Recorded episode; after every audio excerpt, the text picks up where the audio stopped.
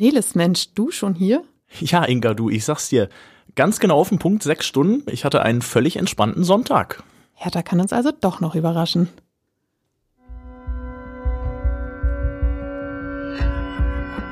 Immer härter. Der Podcast der Berliner Morgenpost. Tja, und damit hallo und herzlich willkommen zu einer neuen Folge Immer härter mit mir, Inga Bödeling. Und der eine oder andere mag sich jetzt vielleicht fragen, wer denn dieser Nelis eigentlich war in unserem kleinen Vorspann gerade. Nelis, das ist mein neuer Kollege und äh, den heiße ich heute zu seiner Podcast-Premiere. Herzlich willkommen. Hallo Nelis. Hallo Inga, danke dafür. Schön, dass ich hier sein durfte. Ja, und gestern gab es ja gleich noch eine Premiere für mich, mein erstes Mal auf der Hertha-Mitgliederversammlung. Und ich muss sagen, ich fand es eigentlich eine ganz glatte Veranstaltung. Der eine oder andere mag vielleicht schon einen Text von ihm gelesen haben, Nils Heidemann, der Vollständigkeit halber. Ich habe gerade den Nachnamen vergessen, Verzeihung. So sieht's aus. Ähm, genau, und du hattest, weil ich frecherweise im Urlaub war, äh, deine Premiere bei der Mitgliederversammlung. Und ich muss ehrlich zugeben, ich hatte dich ja schon vorgewarnt, du, das dauert sieben, acht Stunden, da sitze den ganzen Sonntag und dann war es noch sechs Stunden vorbei.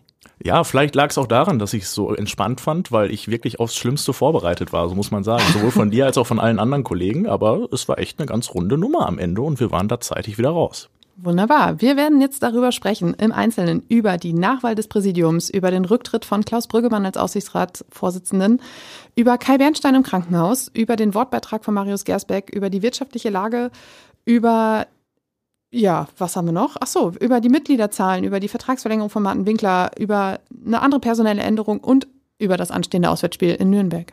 Fast so eine volle Tagesordnung wie auf der Mitgliederversammlung gestern, was? Oder? Ja, fangen wir mal oben an. Mitgliederversammlung, sechs Stunden in der Messe Berlin. Ich weiß gar nicht, ich glaube, irgendwann habe ich mal eine Mitgliederzahl von 1500 gelesen, die da waren. Genau, so um den Dreh war es. Äh, ich habe jetzt auch die genauen Zahlen nicht mehr im Kopf. Es wird natürlich auch noch ein bisschen mehr im Laufe des Tages, aber ich sag mal so, die Messehalle war mal wieder voll und gut besucht. Da haben die letzten acht Stunden Marathonversammlungen offensichtlich nicht abgeschreckt. Naja, jedenfalls der wirklich zeitfüllende Punkt der Tagesordnung war ja offensichtlich die Nachwahl des Präsidiums. Ähm, da hatte man es ja schon geahnt, bei 21 Kandidaten und Kandidatinnen, die jeder noch drei Minuten Vorstellungszeit haben und Fragen beantworten dürfen, dass das Ganze sich ordentlich ziehen könnte. War es tatsächlich so zeitintensiv? Naja, ich sag mal so, es ging. Es war natürlich schon ein Umfang und allein mit den 21 Kandidaten mal drei Minuten kann man sich ja schon mal ausrechnen. Eine Stunde ist da auf jeden Fall schon mal weg. Aber es gab auch gar nicht so viele Nachfragen von den Mitgliedern, mal ein oder zwei hier und da. Aber im Grunde ging das tatsächlich äh, ganz gut von der Hand, weil die Kandidaten auch gute Reden gehalten haben und zügig durch waren. Und dann gab es halt hier und da noch mal eine kleine Nachfrage, aber das wurde dann alles schnell abmoderiert. Und äh, dann konnte recht zügig nach ungefähr anderthalb Stunden an diesem Tagesordnungspunkt dann gewählt werden. Es gab ja eben auch schon diese Vorstellungsrunde äh, vor zwei Wochen, wo die ähm, Kandidatinnen, Kandidatinnen und Kandidaten sich vorstellen konnten und Mitglieder fragen konnten. Damals waren nur 120 Leute, glaube ich, da. Aber vielleicht hat das auch dazu geführt. Und die ausführlichen Steckbriefe, die es ja gab. Also man konnte sich schon im Vorfeld informieren, wer denn da antritt.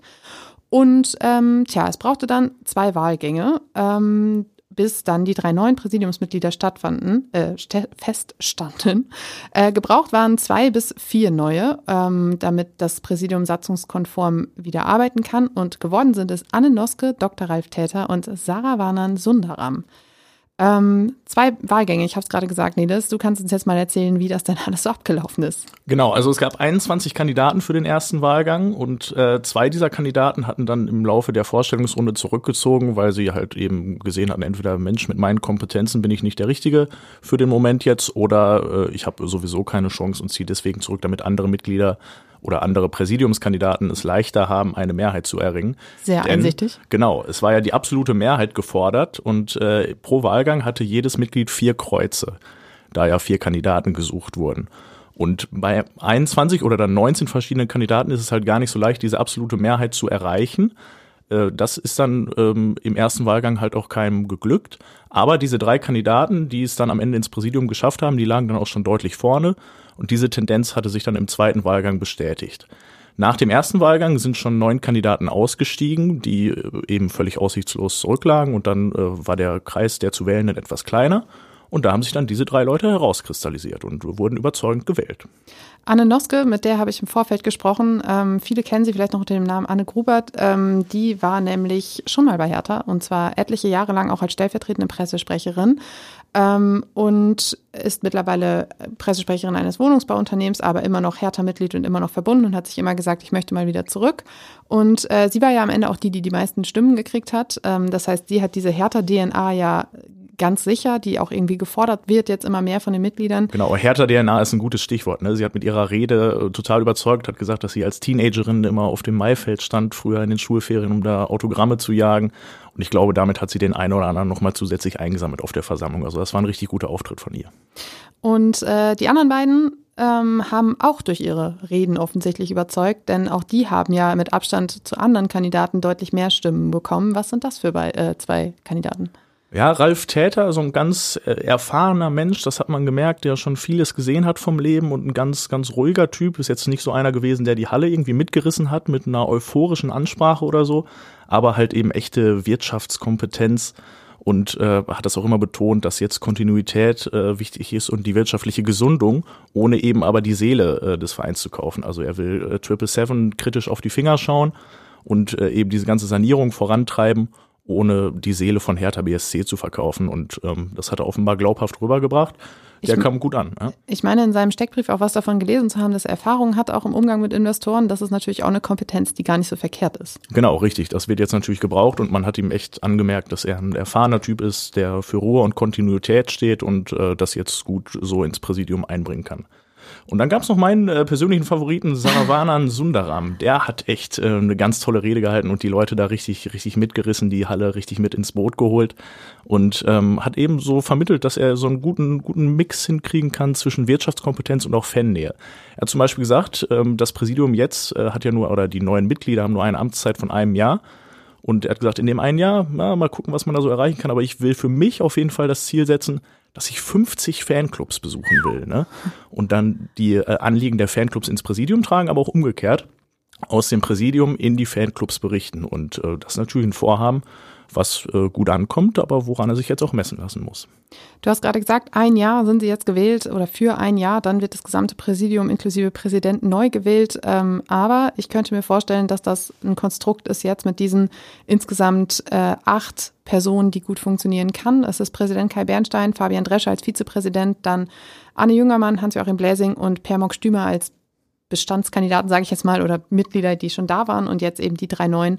Ähm, ein Jahr haben sie, um sich zu beweisen und dann werden die Mitglieder im kommenden Jahr nochmal neu entscheiden können. Ja, aber ähm, ich würde mal sagen, der eigentliche Knall des Ganzen, der passierte ja schon kurz vor der MV. Und zwar ist Klaus Brüggemann zurücktreten. Äh, als Aufsichtsratsvorsitzender aus dem Aufsichtsrat ähm, es gab einen Ab Abwahlantrag gegen ihn. Der ist relativ kurz vor Fristende noch eingereicht worden. Das heißt, es war, ähm, es gab ja diesen einen Abwahlantrag gegen Kai Bernstein und das gesamte Präsidium und den gesamten Aufsichtsrat. Der wurde zurückgezogen schon vor der Wahl, äh, schon vor der Mitgliederversammlung. Dafür gab es aber eben diesen noch. Und der richtete sich wieder explizit gegen Brüggemann. Das ist nicht das erste Mal, da haben wir auch schon drüber gesprochen. Ähm, aber ihm wurde erneut vereinschädigendes Verhalten vorgeworfen. Ähm, er soll auch Wahlkampf für Frank Steffel gemacht haben im vergangenen Jahr, den Gegenkandidaten von Kai Bernstein. Es soll eine Kampfabstimmung im Aufsichtsrat um den Vorsitz im vergangenen Jahr gegeben haben. Und ähm, ja, der, der, das Mitglied, das diesen Abwahlantrag gestellt hat, hat gesagt, das kann alles nicht mehr sein. Er geht nicht, er handelt nicht im Sinne des Vereins und deshalb ähm, hat er diesen Abwahlantrag äh, eingereicht und auch durchgezogen, nicht zurückgezogen. Und Klaus Brüggemann hat die Konsequenzen gezogen und ist vor der Wahl, äh, vor der Mitgliederversammlung, pardon, zurückgetreten. Ähm, die Bekanntgabe passierte tatsächlich schon kurz vor der MV und zwar über Kicker und Bild. Das hat bei mir so einen leicht schalen Nachgeschmack hinterlassen, weil ich dachte, er hat sich ja auch in diesem Brief, den er an die Mitglieder gerichtet hat und der ja auch auf der MV, da erzählst du uns gleich noch von, genau. von Fabian Drescher vorgelesen wurde, so ein bisschen inszeniert als Wohltäter und ich habe den Verein im Sinn und all sowas, äh, all wohlklingende Worte und dann ist es aber eben in der Presse zum ersten Mal aufgetaucht. Und ähm, da ist bei mir so ein bisschen der Eindruck erschienen, dass es offensichtlich nicht nur Ingmar Pering war, der seine Infos durchgestochen hat, sondern vielleicht auch noch Klaus Brüggemann. Man wird es sehen in den kommenden Wochen. Ähm, Ja, jedenfalls hat dann Fabian Drescher als Vizepräsident, weil Kai Bernstein nicht da war, darüber reden wir gleich, ähm, diesen Brief auch vorgelesen. Und wie hast du die ganze Stimmung darum wahrgenommen? Ja, in dem Moment, also das war, das war direkt am Anfang, äh, im Rahmen seiner Begrüßung hat er das vorgelesen und äh, da habe ich so richtig gemerkt, oha, hier ist Hertha Mitgliederversammlung, hier geht's ja auch wirklich ab. So, ich bin ganz entspannt in den Tag gestartet, habe mir noch einen irgendwie Kaffee geholt vorher und wollte so ganz locker reingehen und dann direkt von, von 0 auf 180. Ähm, ja, und wie du sagst, auch äh, die Kollegen wussten es ein paar Minuten vorher schon. Da hat man auch gemerkt, Mensch, ja, hier wird wirklich so ein bisschen im Hintergrund gemauschelt. Aber der Großteil der Mitglieder und äh, auch teilweise die Kollegen aus dem Aufsichtsrat äh, waren dann ja wirklich überrascht von diesem Rücktritt. Äh, der Fabian Drescher hat die Erklärung vorgele vorgelesen und äh, war auch für ihn natürlich keine einfache Situation. Er selbst musste ja auch schon kurzfristig einspringen für Kai Bernstein. Das hat man ihm auch noch so ein bisschen angemerkt dass er natürlich jetzt erst seit ein paar Tagen Bescheid wusste, dass er da das Grußwort halten muss, auch wenn er es letztendlich souverän gemacht hat. Und dann hat er äh, eben diese Nachricht äh, von Klaus Brüggemann wirklich vom Handy abgelesen. Man hat gemerkt, es war eine total skurrile Situation, auch für ihn irgendwie. Ne? Wahrscheinlich ne? erst kurz vorher davon erfahren haben und dann dieses Dokument aufs Handy bekommen haben genau, und dann. Ja. Das ja. hat man ihm total angemerkt. Äh, letztendlich hat, hat das aber gut gemacht, auch wenn es natürlich hart war, dass er dann eben verlesen musste, wie Brüggemann äh, Kai Bernstein unter anderem hart kritisiert hat. So und ähm genau, er hat äh, geschrieben, Kai Bernstein ist privat bestimmt ein netter Mensch, ist aber sichtlich überfordert mit dem Präsidentenamt. Unter anderem, er hat ihm auch vorgeworfen, gegen den Hauptsponsor und den Investor zu wettern. Das käme vielleicht in der Kurve gut an, aber natürlich nicht bei den Geldgebern. Und ähm, ja, da, Kai Bernstein ist wirklich nicht gut weggekommen in seinen Genau, es, es, waren total harte Worte, die dann natürlich auch für ein bisschen Aufruhr bei den Mitgliedern äh, gesorgt haben. Unter anderem hat er auch gesagt, wie weit ist es um unseren Verein gekommen, dass jetzt Leute mit Haltung hier rausgemobbt wurden, was dann für großes Gelächter gesorgt hat unter den Mitgliedern. Aber man muss, man muss auch sagen, an der Stelle, wo er Bernstein kritisiert hat, gab es auch ein paar, die äh, zustimmend applaudiert haben. So, ne? Also da hat man so ein bisschen gemerkt, ja, so ganz vereint ist die Hertha-Familie noch nicht, ähm, aber im Grunde wurde dann diese Erklärung verlesen und äh, es ging dann zügig weiter in der Tagesordnung und dadurch wurde natürlich auch ein großer Konfliktpunkt in der Tagesordnung äh, uns allen erspart. So, ne? Durch diesen Rücktritt hatte sich ja der Abwahlantrag erübrigt dann. Das stimmt. Er hat selbst noch gesagt, er äh, wäre einer Abwahl dadurch nicht zuvorgekommen, weil er sich sicher ist, dass er keine ähm, dass nicht genügend Stimmen zusammengekommen wären, um ihn abzuwählen. Ja, das zeugt ja auch. Totaler Quatsch. Ne? Also kann ja. ja sein, dass mit den Stimmen das nicht so ist, oder er muss es ja auch so sagen, aber äh, es sieht jetzt natürlich irgendwie schon so aus, als ob er genau das getan hätte, diesem Abwahlantrag zuvorzukommen. Genau. Und er hat eben nicht nur gegen Bernstein äh, gewettert, sondern auch gegen Thorsten Jörn Klein, ähm, der Aufsichtsratsvorsitzende vor ihm ähm, und jetzt einfaches Aufsichtsratsmitglied und äh, Klein sei in, äh, an allen Entscheidungen maßgeblich beteiligt gewesen, die den Verein an den Abgrund geführt haben. Er habe ihm das Leben schwer gemacht und habe ihm habe eigentlich nur versucht, den Vorsitz wieder zu bekommen. Also auch da wurde ordentlich nachgetreten. Scheint auch schon fast Tradition zu sein, wenn wir uns daran erinnern, dass auch Ingmar Pering nachgetreten hat, als er zurückgetreten ist, als hätten sie alle noch das Bedürfnis, sich irgendwie gut darzustellen und da halbwegs glimpflich rauszukommen. Keine schöne Art und Weise. Aber auch die Causa Gersbeck gilt als Faktor, denn Brüggemann hat sich immer als Gegner von Bernstein und als Gegner dieser Begnadigung dargestellt und hat immer wieder auf den Wertekodex verwiesen und dass das alles nicht damit einhergeht. Aber Fakt ist, dass keiner im Aufsichtsrat, als es wirklich darum ging zu entscheiden, zur Erinnerung, Kai Bernstein hat gesagt, diesen Weg der zweiten Chance für Gersbeck, den gibt's nur, wenn alle Gremien zustimmen. Und so hat auch der Aufsichtsrat abgestimmt und es gab keine Stimme gegen die Rehabilitierung des Torhüters. Also hat auch ähm, Klaus Brüggemann nicht aktiv gegen diese äh, Begnadigung gestimmt, obwohl er sich immer als ähm, tja, Werte Beschützer hingestellt genau, hat. Das, das führt natürlich sein ganzes Wesen, äh, seine ganze Amtszeit und auch diese Erklärung jetzt total ad absurdum, weil man, weil er eben gezeigt hat, okay, man kann ihm nicht wirklich das abkaufen, was er, was er sagt. Da ist äh, nicht zwingend mit der Wahrheit zu rechnen. Richtig. Mit ihm zu, äh, zurückgezogen hat sich auch Renate Dömer aus dem Aufsichtsrat. Sie gilt auch als sehr Brüggemann nah. Ähm, damit sind im, drei, ähm, im Aufsichtsrat noch drei Mitglieder übrig. Thorsten Jörn Klein, Scott Körber, der jetzt ähm, Stellvertreter und Andreas Schmidt. Ähm, laut äh, Satzung sind sie weiterhin arbeitsfähig. Sie werden sich jetzt in den kommenden Wochen zusammensetzen, überlegen, wie es weitergeht. Klaus Brüggemann hat natürlich auch sofort platziert, dass äh, Klein sicherlich sich den Aufsichtsratsvorsitz wieder unter den Nagel reißen wird. Auch das ist alles gar nicht, ähm, gar nicht sicher. Das heißt, da wird jetzt beraten, wie es mit den dreien weitergeht. Und ähm, es ist natürlich nun noch wichtiger, dass man dann mit einer Stimme spricht, weil mit drei Menschen da irgendwelche Abstimmungen zu treffen, das ist natürlich schwierig. Genau, und der, der Scott Körber aus dem Aufsichtsrat ist auch eine interessante Personalie, weil der dann ähm, später im Laufe der Mitgliederversammlung das losgezogen hatte, halt als Stellvertreter jetzt den Jahresbericht des Aufsichtsrats vorstellen zu müssen. Und dem hat man auch angemerkt, dass er überrascht war. Der hat offen zugegeben in, in seiner Rede auf der Bühne, dass er das jetzt irgendwie ein bisschen impro improvisieren müsste. Und da hat man sich schon gedacht, Mensch, ihr seid doch ein Profiverein was ist das eigentlich für ein Chaos hier, ne? Das gibt's doch gar nicht. Willkommen bei Hertha BSC, Nilis. ähm, ja, ähm, das Thema ist jedenfalls ad acta gelegt. Klaus Brüggemann ist Geschichte. Die Hoffnung ist jetzt groß, dass zumindest bei diesen Querelen ähm, Ruhe einkehrt. Und wir können euch versprechen da draußen, dass es nächstes Jahr keinen Abwahlantrag gegen Klaus Brüggemann geben wird. Ähm, Aber gegen wen denn dann? Man ja. weiß ja nie. Wie ich jetzt gelernt habe, bei Hertha BSC ist immer alles möglich. Ne? Richtig. Ja, dann das Thema Kai Bernstein. Wir haben es gerade schon angekündigt. Ähm, der liegt im Krankenhaus. Es gab in der vergangenen Woche einen Unfall auf der Geschäftsstelle, ähm, auf der, bei dem er sich eine Wirbelsäulenverletzung zugezogen hat und ins Krankenhaus gebracht werden musste. Das führte dazu, dass er auf der Mitgliederversammlung eben nicht zu den Mitgliedern sprechen konnte. Dafür gab es aber eine Videobotschaft. Genau, äh, vorbereitetes Video, ähm, wo er zu ganz verschiedenen Punkten Stellung genommen hat. Und äh, er lag halt wirklich direkt im Krankenbett währenddessen. Ne? Also es war schon äh, irgendwie ein skurriler Vorgang und man hat ihm auch teilweise angemerkt, dass ihm das Sprechen noch schwer fällt, also dass er gesundheitlich echt ähm, lediert ist. Äh, aber es war halt, wie gesagt, zu verschiedenen Themenbereichen ähm, hat, hat er Stellung genommen und äh, es ging rund 20 Minuten und wurde am Ende von den Mitgliedern dann auch mit Applaus quittiert. Und zwischendurch gab es keine äh, Reaktion darauf, was er gesagt hat. Er wird sich jetzt, also er hat sich ja auch zu, zu Crazy Buzzer als Hauptsponsor geäußert und das ist ja gerade so bei den Fans irgendwie so, so ein Thema, das einfach wirklich reizt. Genau, nee, es war total ruhig währenddessen hier und da mal ein bisschen Applaus äh, an, an guten Punkten.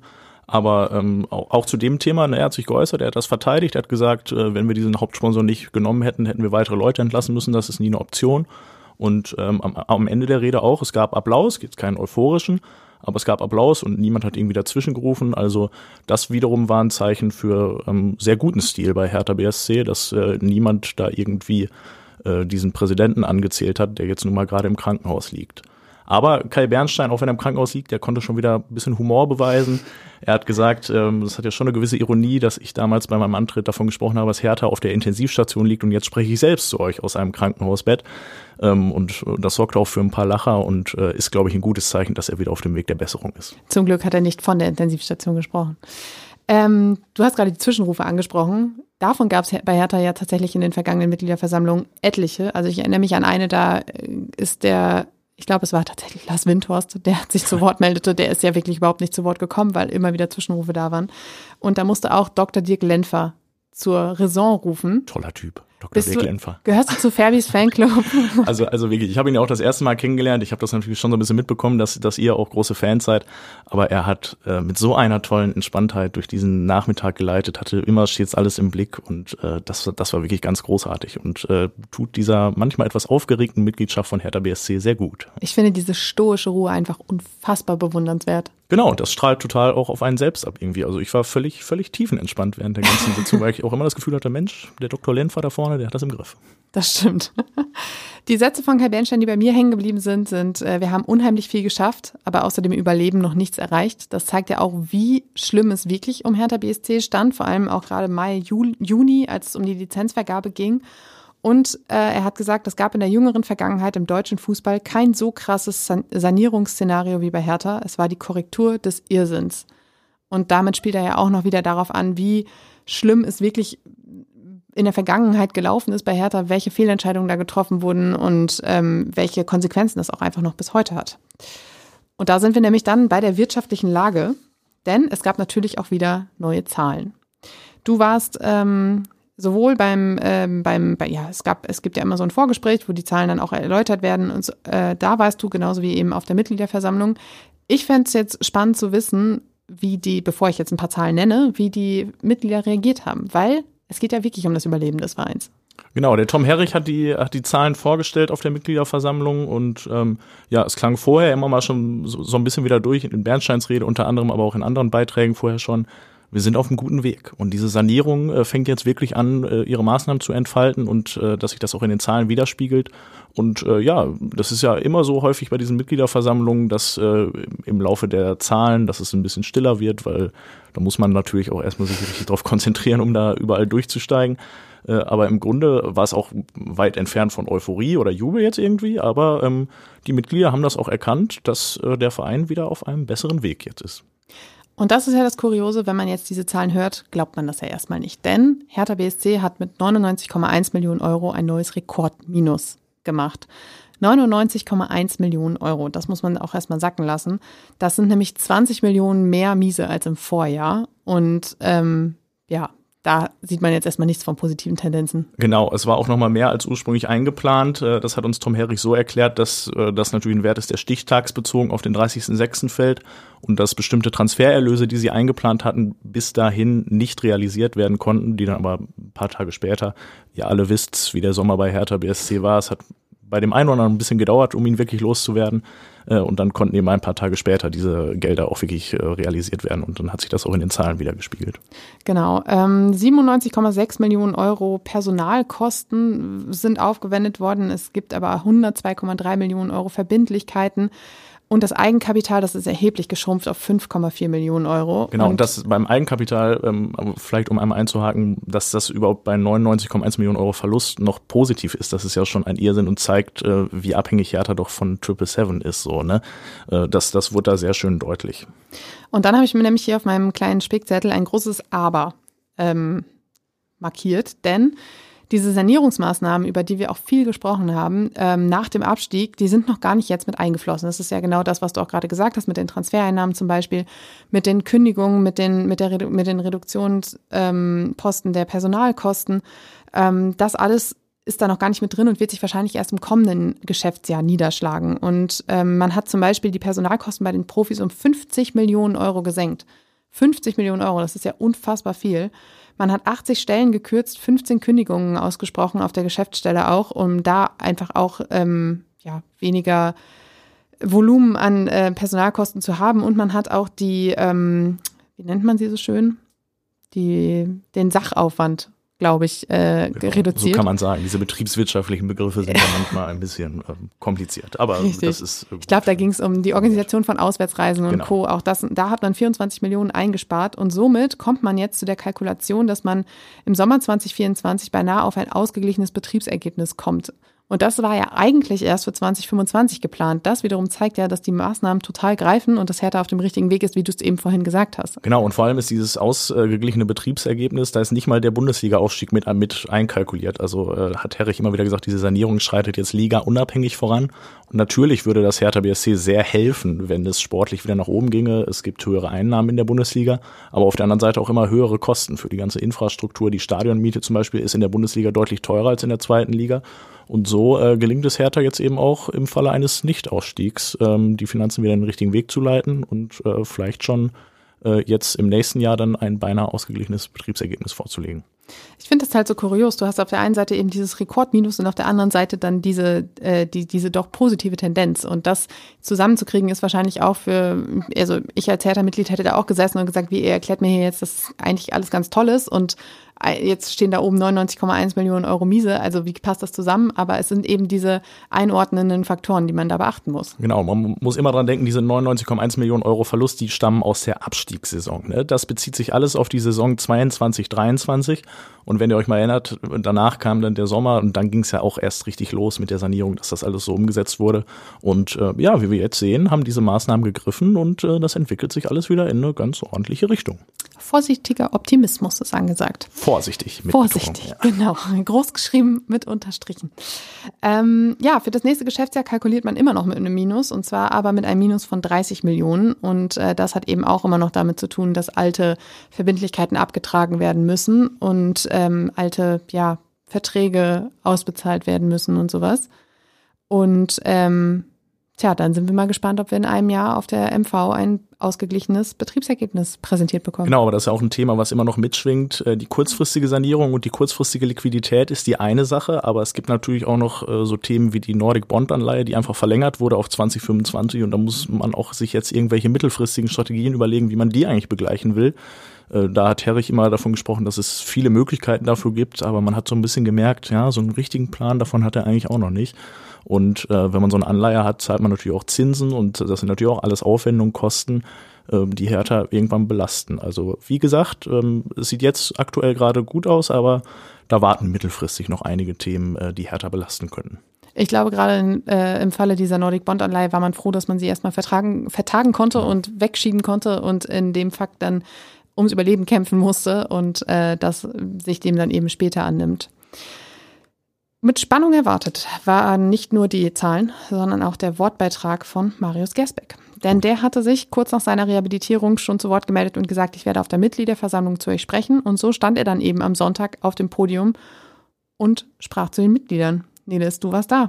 Erzähl uns, wie es war. Mensch, Marius Gersberg erstmal in so einem Sakko zu sehen, mit so einem weißen Hemd, richtig, richtig schick gemacht und richtig inszeniert als positiver, guter, rechtschaffender Typ. Das war erstmal schon mal besonders irgendwie. Und ähm, ja, dann hat er die Rede vorgetragen. Die Mitglieder haben wirklich spannend gelauscht. Das hat man gemerkt, dass das echt nochmal so ein Thema war. Ähm, aber er hat wirklich Support bekommen, muss man sagen. Also es gab auch da überhaupt keine Störung bei der Rede. Es gab an mehreren Stellen Applaus. Er hat klar seinen Fehler nochmal eingestanden und ähm, er hat sich entschuldigt. Ne? Und dafür, dafür Applaus bekommen. Äh, spannend wurde es dann hinterher. Die Frage war so ein bisschen, Mensch, ähm, lassen Sie jetzt Fragen an Gersbeck zu? Das wurde abgelehnt, oder, beziehungsweise es wurde von vornherein so entschieden, dass das nicht der Fall wird. Gersbeck hat aber stattdessen angeboten, jetzt an diesem Mittwoch äh, nach, nach dem Hertha-Training zur Geschäftsstelle zu kommen, um da mit ihm zu reden und sich auszutauschen, wenn es noch Fragen gibt. Er hat davon gesprochen, dass es der größte Fehler seines Lebens war und ähm, hat auch gesagt, dass er oder ich glaube, Herrich war es im Nachgang, der erzählt hat, dass es ja Auflagen gibt und dass er auch mit Kindern zusammenarbeiten will, um die quasi damit die nicht auf den falschen Weg abdriften oder wie war das? Genau, so um den Dreh und man muss man muss dazu sagen, alles gute Punkte, alles richtig, äh, aber so ein bisschen hat man es ihm schon schon ab, angemerkt, dass es nicht zwingend seine eigenen Worte waren. Also ich kann mir gut vorstellen, dass diese Rede vorbereitet wurde, natürlich mit vielen Mitarbeitern abgesprochen war.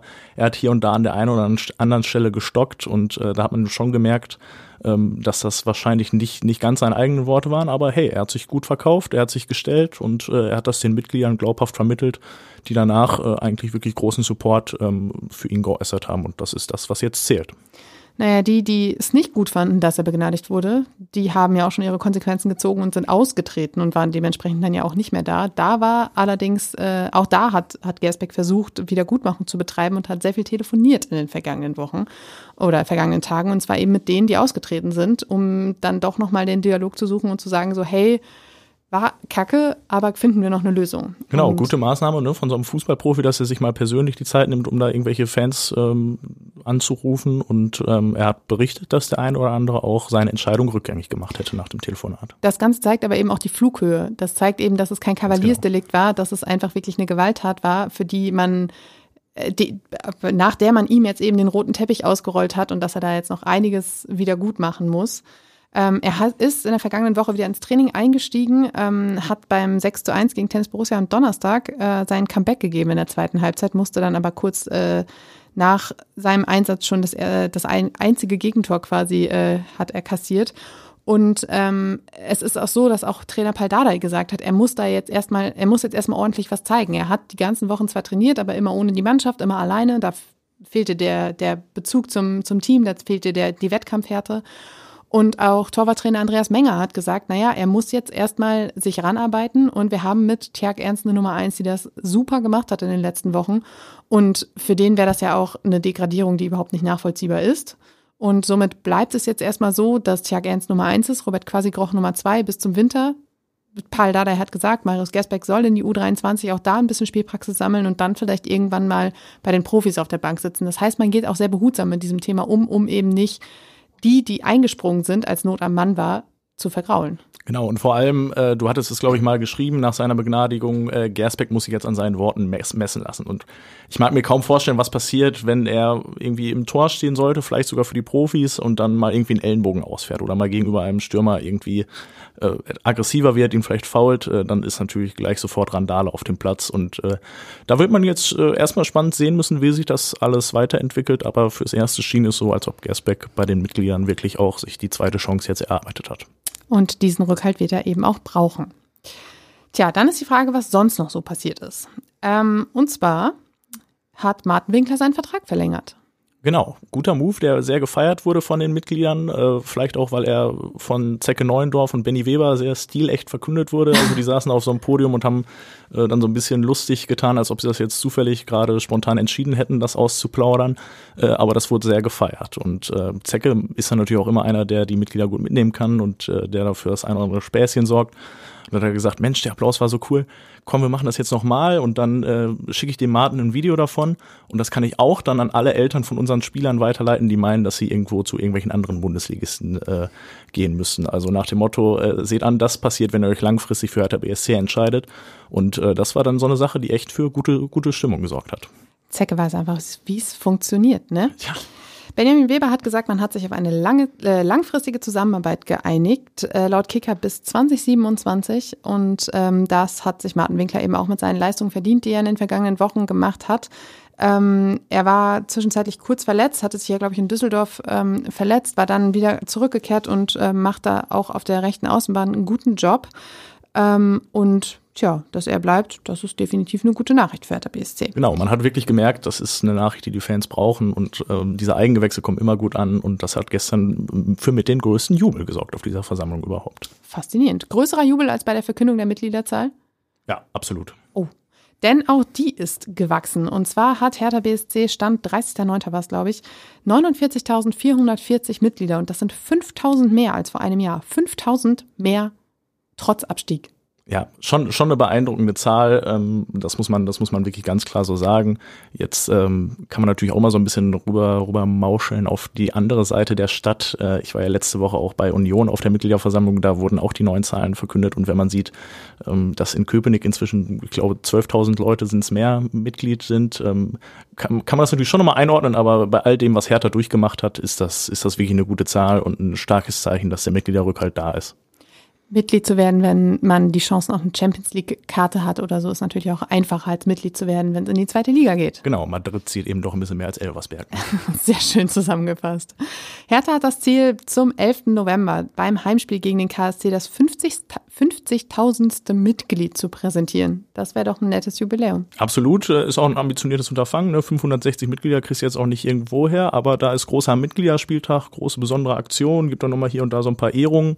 Äh, deswegen, vielleicht klappt es ja und wäre eine schöne Sache. Ja, vielleicht ja auch vor ausverkauftem Haus. Also Karten gibt es noch. Auch ein großes Unterfangen, aber äh, hey, 11.11. .11. gegen KSC, es gibt auch eine Freundschaft zwischen den beiden Vereinen, das wird bestimmt eine gute Sache. So, Nelis würde an eurer Stelle hingehen. So. ähm, dann gab es, unabhängig von der MV, in dieser Woche noch die Meldung, dass Timon Pauls ähm, Hertha BSC als Leiter Kaderplanung und Scouting verstärkt. Äh, der Kicker und die Bild hatten darüber berichtet. Der kommt vom FC Augsburg, hat eine Vergangenheit beim FC Bayern München und soll jetzt von seiner, äh, soll jetzt mit seiner Expertise weiterhelfen. Denn wir wissen alle, Sportdirektor Benjamin, Benjamin Weber war in diesem Sommer sehr allein auf weiter Flur unterwegs, denn man hatte sich ja auch von Kaderplaner Dirk Duffner getrennt im Zuge der Bobic-Entlassung. Und äh, auch weitere Mitarbeiter aus diesem äh, Stab waren schon weg. Von daher ist es gar nicht so schlecht, dass da wieder etwas ähm, ja, Verstärkung angerollt kommt. Genau, und hat eine starke Biografie, der Mann. Ne? Ähm, wer beim FC Bayern gelernt hat, hat immer was Gutes mitgekriegt und äh, jetzt auch beim FC Augsburg gearbeitet, wo über lange Jahre wirklich tolle, stabile Arbeit äh, geleistet wurde. Ich glaube, das wird Hertha BSC gut tun. Bevor wir jetzt auf den Ausblick kommen, lass uns nochmal einen Strich unter diese Mitgliederversammlung ziehen und ein kleines Fazit ziehen.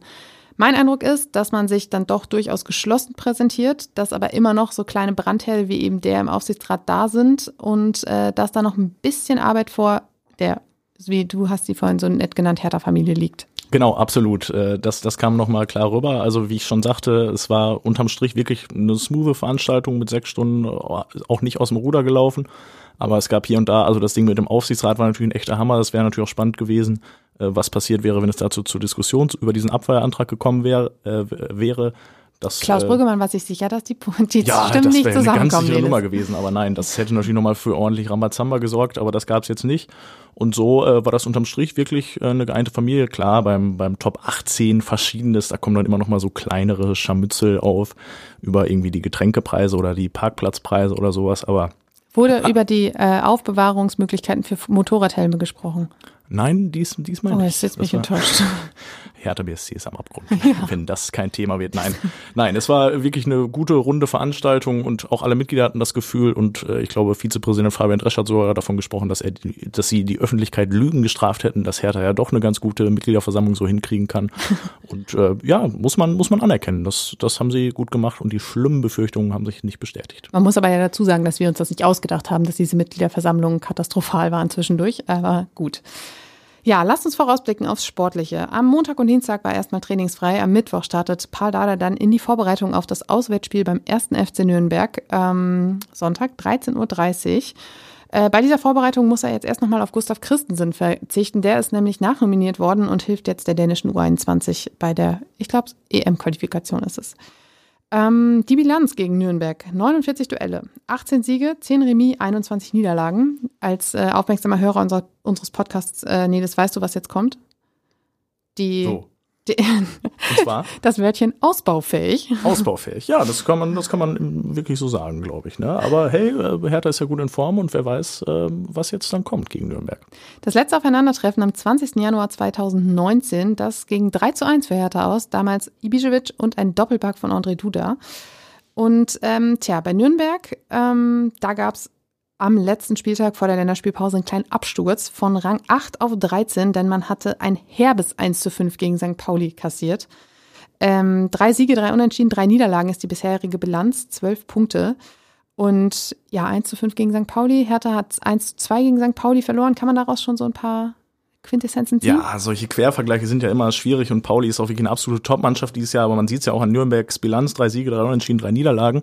Die zweite Liga ist so dermaßen ausgeglichen dieses Jahr und äh, das stimmt wirklich der alte Spruch, dass, dass jeder jeden schlagen kann. Aber das heißt auch, dass Hertha ähm, mit dem Auswärtssieg äh, vielleicht zurückkommen könnte. Ne? Also ich glaube, es ist alles möglich, äh, wird eine spannende, gute, attraktive Sache mit zwei echten traditionellen Schwergewichten und äh, können wir uns darauf freuen, glaube ich. Ich glaube, dieser Sieg sollte auch drin sein, wenn man bedenkt, dass Paldadei am Sonntag auf der Mitgliederversammlung ein erstes Saisonziel ausgerufen hat. Er hat gesagt, bis Weihnachten wollen wir Platz 4, Platz 5 haben. Benjamin Weber hat, glaube ich, nachher noch so ein bisschen zurückgerudert. Ja, genau, aber äh, letztendlich hat er auch gesagt, also Benny Weber hat da äh, auf der Mitgliederversammlung gesagt, äh, einstelliger Tabellenplatz wäre schön, Paldadei ähm, mit dem Optimismus von der Versammlung äh, schön Platz 4, Platz 5. Aber es zeigt doch, Mensch, bei Hertha ähm, gibt es wieder ein bisschen Selbstvertrauen, sie trauen sich wieder auch mal was zu formulieren und äh, das ist, glaube ich, eine gute Nachricht. Nur äh, wer sich hohe Ziele auch steckt, kann diese auch erreichen. So. Und in der Tabelle steht Hertha bekanntlich vor Nürnberg. Auch das ist in dieser Saison noch nicht so häufig vorgekommen, dass man gegen Mannschaften gespielt hat, die unter einem waren. Von daher gute Voraussetzungen. Wir werden das alles weiter wieder besprechen und zwar in der nächsten Folge am 23. Oktober. Und Nilis, wir haben ein kleines Problem. Wir reden beide so schnell, dass wir jetzt schon in 36 Minuten das Programm für 45 Minuten durchgezogen haben. So geht's ruckzuck. Aber ich glaube, nach sechs Stunden Mitgliederversammlung, da kommt man auch mal mit ein paar Minuten weniger Podcast aus, oder? Ich glaube auch. Allerdings sollten wir vielleicht an den Anfang noch so einen kleinen Verweis packen, dass man das vielleicht in verringerter Geschwindigkeit hören soll. Das könnte sein, das könnte helfen, ja. Also kleine Sorry dafür, wir, wir geloben Besserung. Ähm, Nelis, ich hoffe, deine Premiere hat dir Spaß gemacht. Auf jeden Fall. Es ist richtig heiß hier in unserem Studio, aber ich habe gerne mit dir gesprochen und äh, gerne wieder. In den nächsten Wochen, äh, seid gewiss, hört ihr Nelis häufiger. Und ähm, tja, ich bedanke mich da draußen bei euch fürs Zuhören, wünsche euch eine schöne Woche, viel Spaß am Sonntag beim Spiel gegen Nürnberg und bis nächsten Montag. Tschüss, macht's gut.